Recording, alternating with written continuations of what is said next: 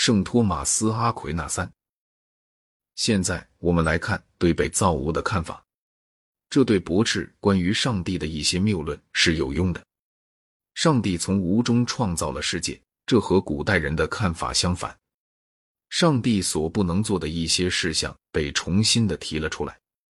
他不能是一个物体，或改变他自己，他不会失败，他不会疲倦，或遗忘，或懊悔，或发怒和悲伤。它不能使一个人不具灵魂，或使三角形三内角之和不等于两个直角。他不能撤销过去犯罪，另外创造一位上帝，或使他自己不存在。该书第二卷主要涉及人的灵魂问题。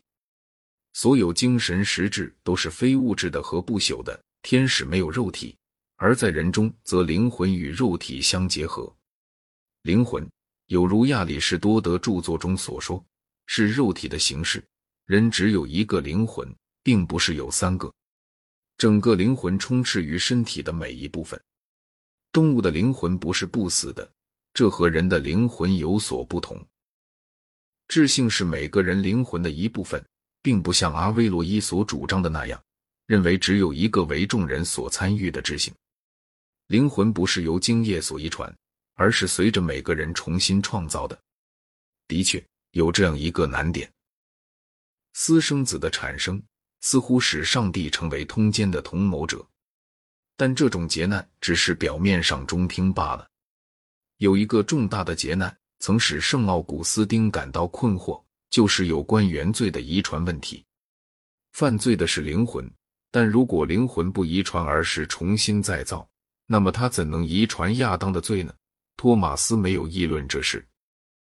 共相问题的议论是和智性联系在一起的。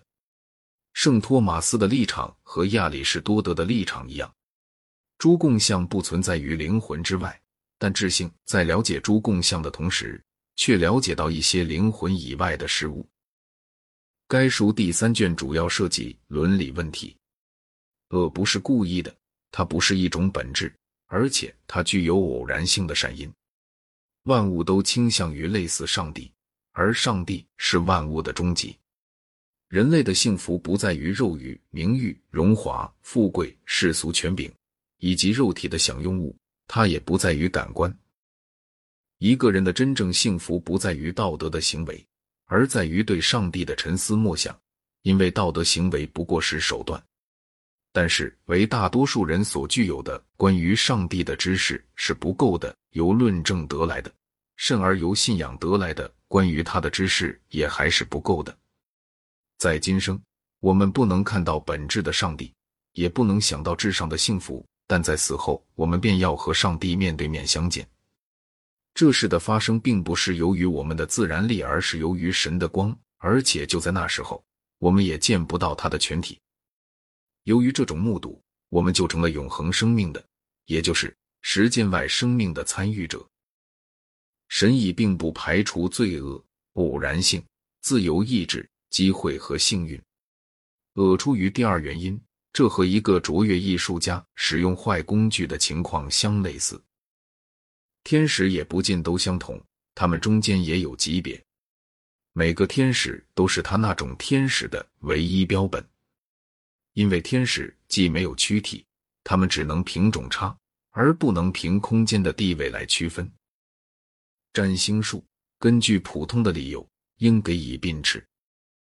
阿奎那在回答有没有命运这一问题时说：“我们或可以把上帝所定的秩序叫做命运，但是不这样叫是更明智的，因为命运是个异教的词汇。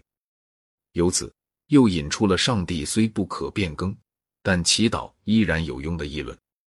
上帝有时行奇迹，此外谁也行不出。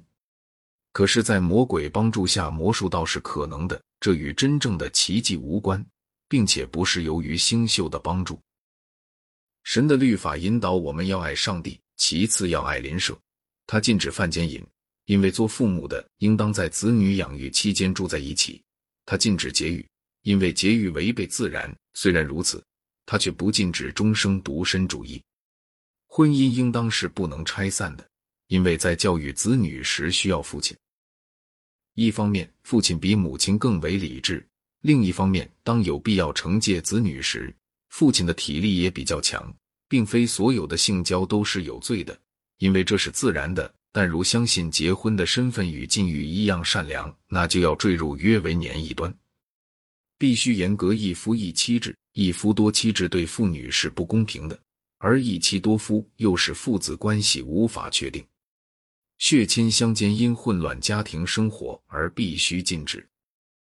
值得我们注意的是。所有这些有关性道德的论点，都是根据纯粹理性的考虑，而不是出于神的诫命。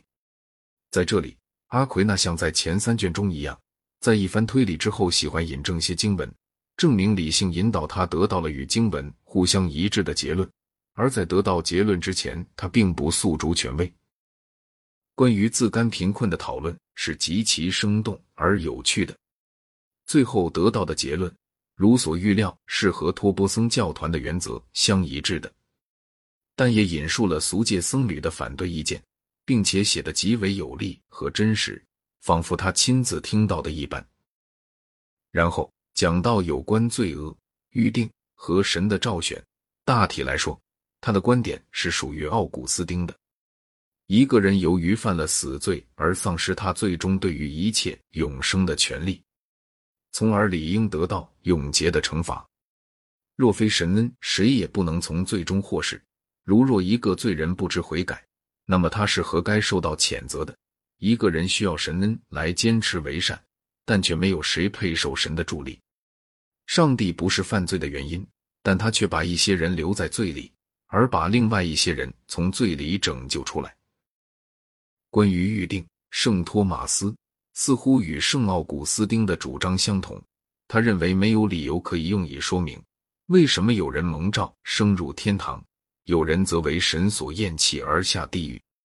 他也认为不受洗礼的人是不能升天堂的。这不是一项单凭理性就可以证明的真理。这在约翰福音三章五节中有所启示。